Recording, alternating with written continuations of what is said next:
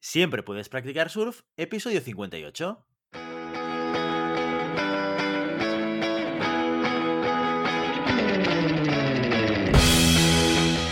Bienvenido y bienvenida a Siempre puedes practicar surf, el podcast semanal sobre recursos humanos. Nos podrás encontrar en iVoox, Spotify y iTunes y en nuestra página web globalhumancon.com, donde también encontrarás más contenidos en nuestro blog e información sobre nuestros servicios. Apúntate a nuestra newsletter y no te perderás nuestros webinars en directo o nuestras formaciones abiertas.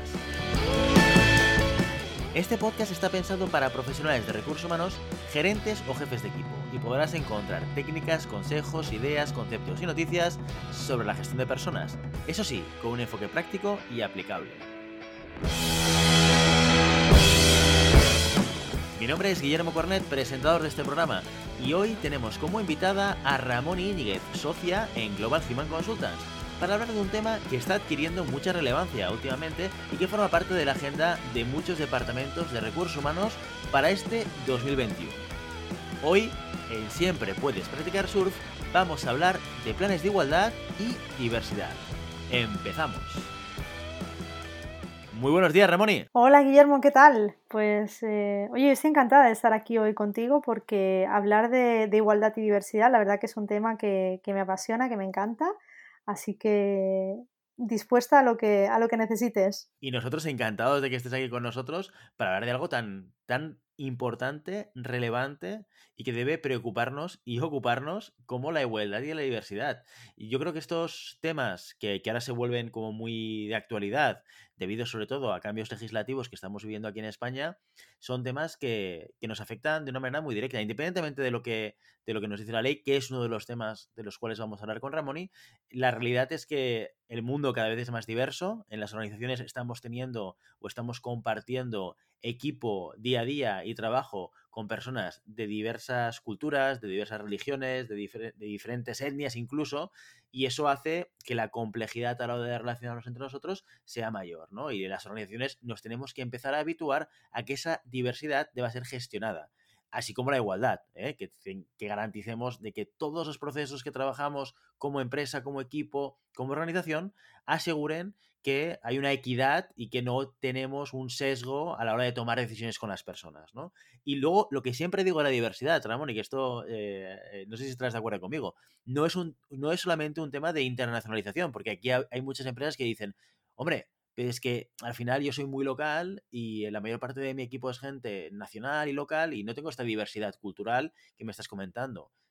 Puede ser, puede ser que en algunos casos sea de esta manera, pero de lo que no nos vamos a librar en términos de diversidad en ninguna organización es de la diversidad generacional, que esto es un caballo de batalla para cualquier organización. Ahora estamos conviviendo diferentes generaciones, de hecho hace muy poquito que la generación Z se ha incorporado al mundo del trabajo con otra mentalidad completamente diferente que la generación millennial y nos tenemos que acostumbrar también a ser capaces de atraer, retener y dar respuesta a las necesidades de desarrollo de estas nuevas generaciones en un contexto en el cual no solamente están ellos, sino que también estamos la generación X, estamos los millennials, estamos los baby boomers y todos convivimos bajo el mismo paraguas o dentro del mismo equipo. ¿no? Y esto también es un tema de diversidad. Efectivamente, Guillermo, es que el término de, de diversidad o de igualdad son términos muy amplios y, no solo tengo que preocuparme porque realmente sea algo que la ley me está obligando a hacer, sino que tengo que pensar muchísimo más allá y que nuestra realidad es de por sí diversa y que necesitamos, trabajamos eh, con, pues, evidentemente, con hombres y mujeres dentro de las organizaciones, trabajamos con personas de distintas, que, que, sí que es verdad que puede ser una empresa muy nacional o muy local, pero seguro, porque estamos en, ciudades en las cuales hay personas de diferentes razas, diferentes nacionalidades, eh, diferentes culturas, diferentes religiones, todo eso, eh, y como tú dices también, diferentes edades o grupos de generación diferentes. Entonces, todo eso es lo que nosotros tenemos que integrar en nuestra gestión y por eso es necesario que lo utilicemos los planes de igualdad y de diversidad como herramientas de mejora dentro de lo que es la gestión de personas en nuestras empresas. O sea que además de ser un requerimiento normativo, que ahora vamos a pasar a explicar, sí que es verdad que tenemos que tenerlo como un concepto y como una herramienta que nos ayude a hacer las cosas mejor, de mejora continua dentro de nuestra empresa. Pero sí que es verdad que también es cierto que hay una, una obligación y eso no lo podemos evitar. Y además de eso, eh, es una normativa que está cambiando, es decir, que se está adaptando. En octubre de este año 2020, pues hemos tenido también eh, nuevos reales decretos que han, eh, han legislado o, han establecido nuevos marcos normativos en relación a los planes de igualdad dentro de las empresas. Uno de ellos es el 901, el Real Decreto, Real Decreto 901-2020 de 13 de octubre, en el cual se regulan los planes de igualdad y el registro. ¿Vale? Y otro es el 902 de 2020 de 13 de octubre, que aquí lo que se regula es la igualdad retributiva entre hombres y mujeres. ¿Vale? ¿En qué nos afectan estos eh, cambios normativos? Vamos a centrarnos en tres aspectos muy básicos y bastante relevantes que han incorporado estos reales decretos a cómo hasta ahora estábamos haciendo los planes de igualdad, que como todos sabemos, desde 2007 aquellas empresas de más de, 250 eh, trabajadores ya tenían la obligación de realizar los planes de igualdad. Pero ¿qué ha pasado? ¿Qué ha aportado? Pues bueno, ahora uno de los cambios importantes es la necesidad de negociar estos planes de igualdad con la representación legal de los trabajadores o, en su defecto, si no tenemos representación legal de los trabajadores, con los sindicatos más representativos del sector en el cual estamos operando. ¿vale? Además de esto, eh, tenemos que registrar el plan, es obligatorio el registro. ¿Sí? Y cuando hablamos de temas retributivos, no podemos olvidarnos que tenemos que garantizar que esa equidad es eh, realmente existente, existe en nuestra empresa. ¿Y cómo lo podemos hacer? Pues tenemos que incorporar una auditoría retributiva a estos planes de igualdad. Una auditoría retributiva que garantice que la política que tenemos retributiva en la empresa no discrimina ni por razón de género, raza, edad, ni por ningún tipo de razón. ¿De acuerdo? O sea, que los eh, factores eh, que determinan cuál es la retribución eh, de un puesto de trabajo están única y exclusivamente relacionados con el desempeño en el puesto y con la contribución de ese puesto de trabajo a la organización. Por lo tanto, tendremos que establecer un sistema de valoración de puestos de trabajo que garantice que esto está realmente siendo así. ¿Vale? O sea que estos serían los temas más relevantes y más importantes que estos reales decretos o este marco normativo ha pasado a regular. Entonces, de alguna manera, lo que estamos diciendo es que eh, ese marco legislativo te habla de tres cosas. Tienes que tener un plan, un plan de igualdad y diversidad, y ahora nos contarás un poco más los detalles, ya nos has enseñado un poquito la patita, pero me gustaría que nos expliques con un poquito mayor de detalle qué acciones deberían incluir ese, deberíamos estar incluyendo en ese plan. Segundo, un registro, o sea, esto no, no, vale solamente hacer un plan en mi casa, sino que además tengo que registrarlo en algún sitio para darle visibilidad y, que haya un compromiso por parte de la compañía de que aquello lo voy a hacer. Y luego una auditoría, o sea, la, eh, de alguna manera se me obliga a que una empresa externa venga a mi casa a ver y garantizar que eh, aquellas acciones de igualdad y diversidad que estoy diciendo que tengo que hacer o que debo hacer porque me marca la ley, la estoy haciendo. Eh, déjame hacerte una pregunta, porque yo sé que estos cambios legislativos eh, afectan a un tipo de compañías y a otros no, o que han afectado en el pasado a un tipo de compañías y que en el futuro también incluiremos otro tipo de compañías. Entonces, déjame entender un poquito a quién está afectando este, estos cambios legislativos y desde cuándo. Pues bien, Guillermo, eh, lo que tú comentas, eh, sí que estaba legislado, como decíamos antes, desde el año 2007, todas aquellas empresas de más de 250 personas están obligadas a tener, estaban obligadas a tener un plan de igualdad. ¿vale? Esto eh, lo que sí que han hecho es definir un, trámite obligatorio, como hemos dicho, que es el registro, pero hay un periodo transitorio. Entonces, este periodo transitorio afecta de manera diferente a las empresas en función de su tamaño. Por ejemplo, las empresas de más de 150 personas y hasta 250, estas personas estaban obligadas desde eh, este 7 de marzo de 2020, ya estaban obligadas a tener registrado su plan de igualdad. Las empresas de entre 101 y hasta 150 personas están obligadas a partir del 7 de marzo de este año, o sea, en breve, muy breve.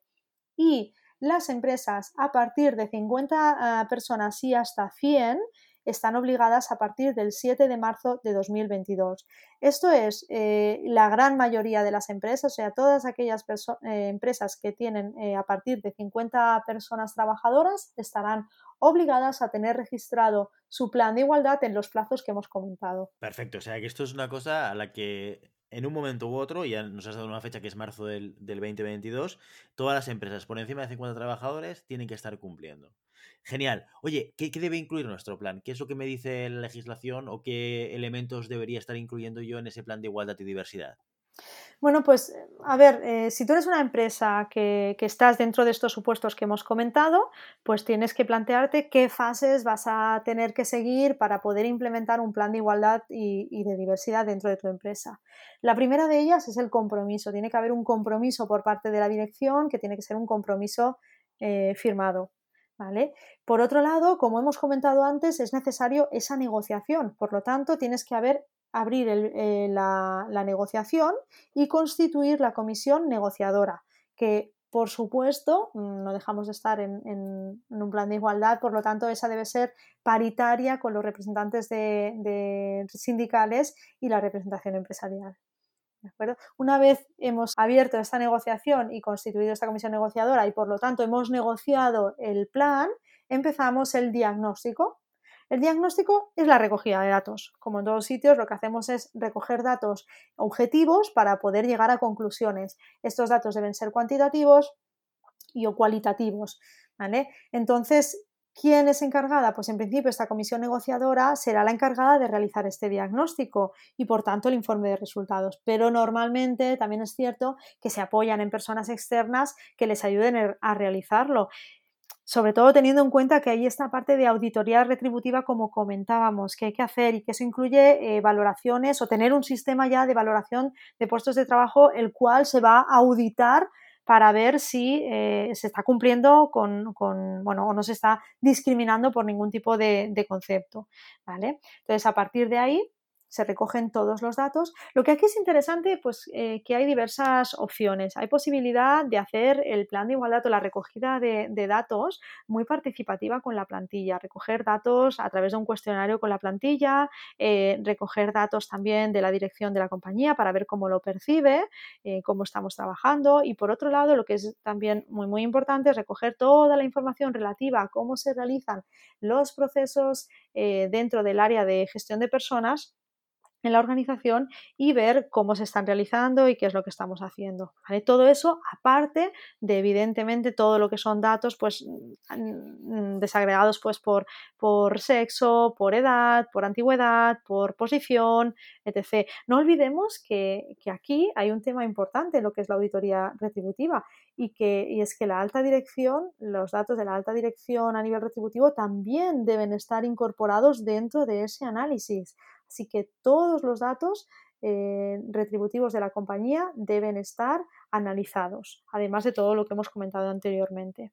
Una vez hecho este diagnóstico, se realiza el informe de resultados y se definen unos objetivos, tanto cualitativos como cuantitativos, pues viendo dónde estamos y cuál es la situación que tenemos, pues hacia dónde queremos llegar cómo serán esos objetivos y que sean alcanzables. Eh, ¿Tenemos eh, de alguna manera alguna pauta que nos permita saber qué tipo de diagnóstico? Porque estamos hablando de datos, estamos hablando de recogida de información, has hablado de un elemento muy concreto que es la parte salarial, eh, pero me, gustaría entender sobre qué tipo de información y datos requiero yo hacer el diagnóstico. ¿Tiene que ver con la percepción de lo que piensa la gente de la organización? Tiene que ver con datos más hard, como pueden ser las últimas promociones que he hecho en la compañía, o qué volumen de promociones tengo entre hombres y mujeres, o, algún elemento pues más cuantitativo que, puedo, que debería poder extraer de mi sistema si los tengo y si no tengo que rascar de Excel o, montarlo yo un poco a mano. ¿Qué tipo de datos me piden para hacer ese diagnóstico? ¿Cuál es la base del diagnóstico? Pues todo tipo de datos, un poco lo que decíamos, tanto cuantitativos como cualitativos. Hay una parte importante que es más, más hard, como tú dices, con, mm, que desde recursos humanos se tiene que proporcionar, que son todos los datos relativos, pues desagregados, como te decía, en, pues, edad, sexo, eh, pues lo que decimos, promociones que hemos realizado, eh, como, qué políticas tenemos de conciliación, eh, horarios, mm, personas acogidas a reducciones de jornada, absolutamente todo lo que es información muchísimo más objetiva en ese sentido, ¿vale? Todo lo que es datos de plantilla es una parte, pero luego hay otra parte que es lo que te comentaba, y que hay empresas que deciden eh, hacerlo muchísimo más participativo y extraer información de cómo se percibe, que son datos un poco más eh, cualitativos de cómo es percibida tanto la igualdad y la diversidad dentro de la compañía. Entonces se puede hacer un cuestionario a la plantilla para extraer esa información. Eso, ¿por qué es relevante? Pues porque luego nos ayudará a enfocarnos y cuando definamos los objetivos, eh, nosotros podemos creer, y a veces es verdad, hay la sensación de que estamos nosotros, uy, no desigualdad ni de broma, si nosotros pues pagamos lo mismo puesto que otro eh, o tenemos la, o tienen las mismas eh, oportunidades pues eh, hombres y mujeres dentro de, de nuestra empresa. Y resulta que a lo mejor la percepción que tiene la gente es completamente diferente y hay personas, o mm, tanto sea masculino como femenino, que no se atreven a solicitar, por ejemplo, una reducción de jornada ¿vale? Porque tienen miedo a las consecuencias. Y eso desde arriba no se sabe o desde recursos humanos no se sabe. Entonces, extraer esa información más cualitativa a través de, cuestionarios hacia la plantilla es súper interesante porque te permiten realmente conocer no solo eh, los datos más objetivos, o sea, lo que dicen los números, sino la percepción que las personas tienen en cuanto a igualdad y en cuanto a diversidad dentro de las empresas. O sea que es un poco, un poco de todo, Guillermo. No sé si esto responde a tu pregunta, pero es un poco de todo y todo es relevante. ¿vale? Y lo podemos hacer, como decimos, solo con datos objetivos y viendo cuál es nuestra realidad o tomando en cuenta eh, lo que los demás perciben de nuestra realidad. Perfecto, entonces empezamos por compromiso firmado, negociación con la comisión negociadora, con sindicato y empresa, diagnóstico, ¿qué es lo que viene después del diagnóstico? Pues después del diagnóstico lo que tenemos que hacer es definir los objetivos dónde queremos estar, qué queremos conseguir. ¿vale? Entonces es importante que tengamos en cuenta pues, cuál es nuestra realidad después de haber extraído toda esta información y definir estos objetivos. Y a partir de estos objetivos, un plan de acción. Es súper relevante que ese plan de acción pues, tenga unas medidas que vamos a adoptar, eh, tenga un calendario, un calendario que defina cuáles son los plazos de ejecución de cada una de las acciones, una priorización de estas, Vamos a ver qué recursos van a necesitar estas acciones o vamos a tener que dotar tanto recursos materiales como recursos eh, humanos que vamos a necesitar para ponerlas en marcha.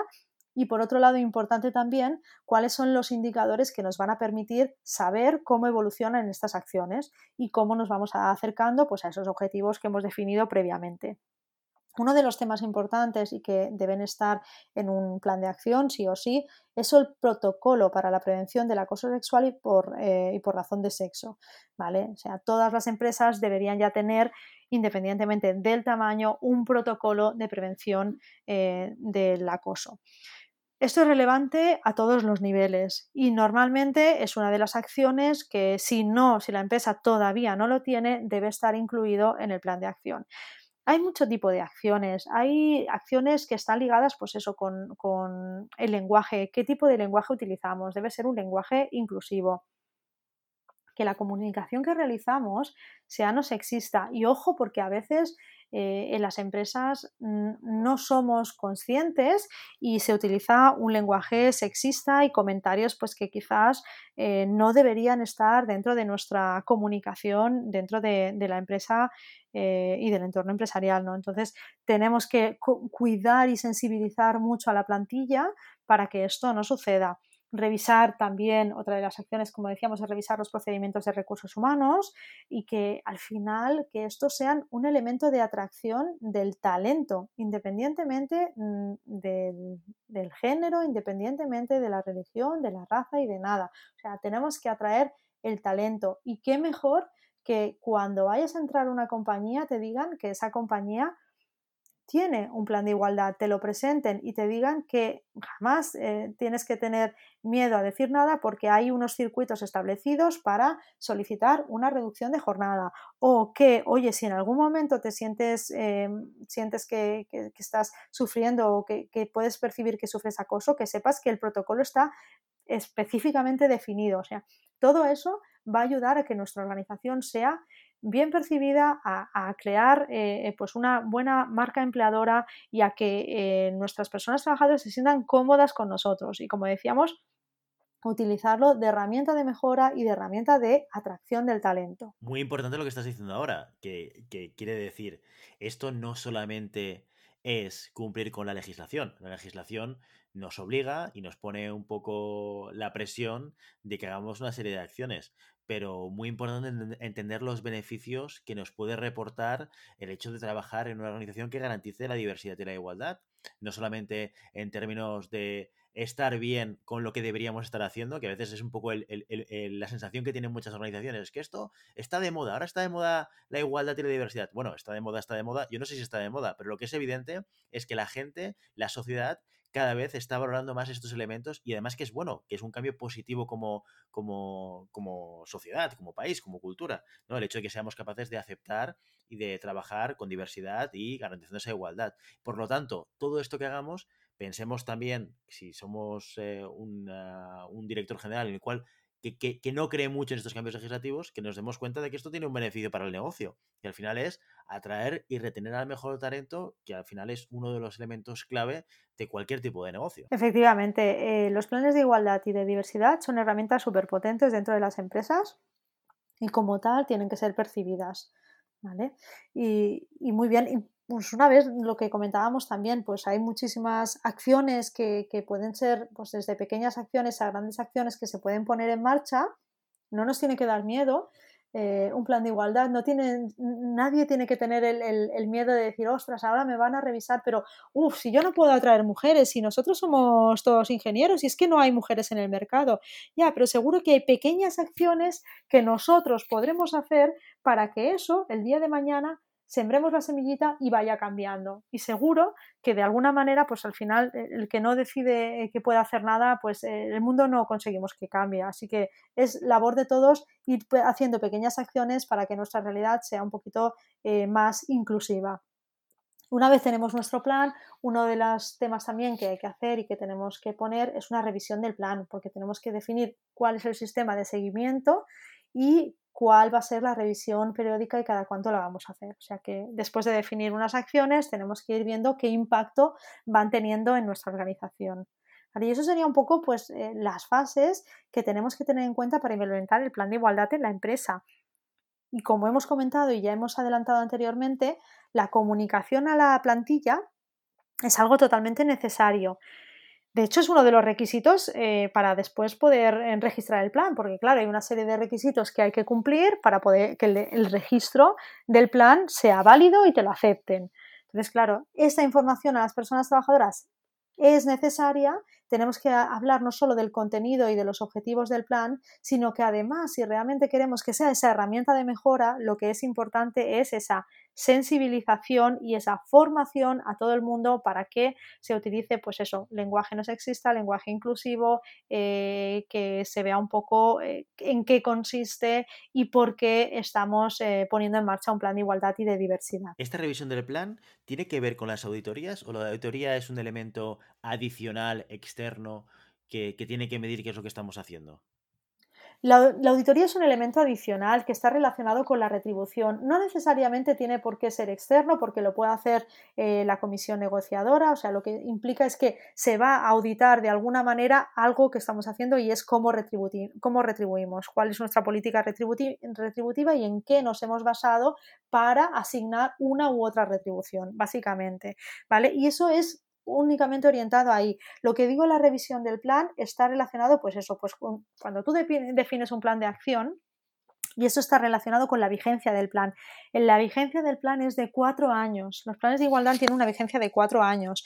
Por lo tanto, es importante que eh, establezcamos en esos cuatro años no solo qué acciones vamos a implementar, sino cómo van cambiando nuestra realidad esas acciones o esas pequeñas acciones y qué impacto van teniendo. Es únicamente eso, una revisión. Perfecto. Y lo que tenemos que registrar es nuestro plan de acción, entiendo, con nuestros objetivos. Esto es lo que deberíamos estar dándole visibilidad a través de este registro. Lo que tenemos que registrar es el plan de igualdad en su totalidad y el plan de igualdad al final, después de haber hecho un diagnóstico, pues tienes eh, pues eso, los objetivos que tienes que cumplir y las acciones que tienes que cumplir y cómo van a ser eh, la revisión del plan, el diagnóstico, o sea, absolutamente toda esa información eh, tiene que estar en nuestro plan de igualdad y de diversidad para que después pueda ser registrado. Perfecto. Oye, y una pregunta que te quería haber hecho al principio, pero que hemos pasado un poco por encima. Lo has comentado, pero creo que es, una, que es un tema que, me gustaría que, que, aclarases. Comentabas que cuando hablamos de analizar el estado salarial de la compañía,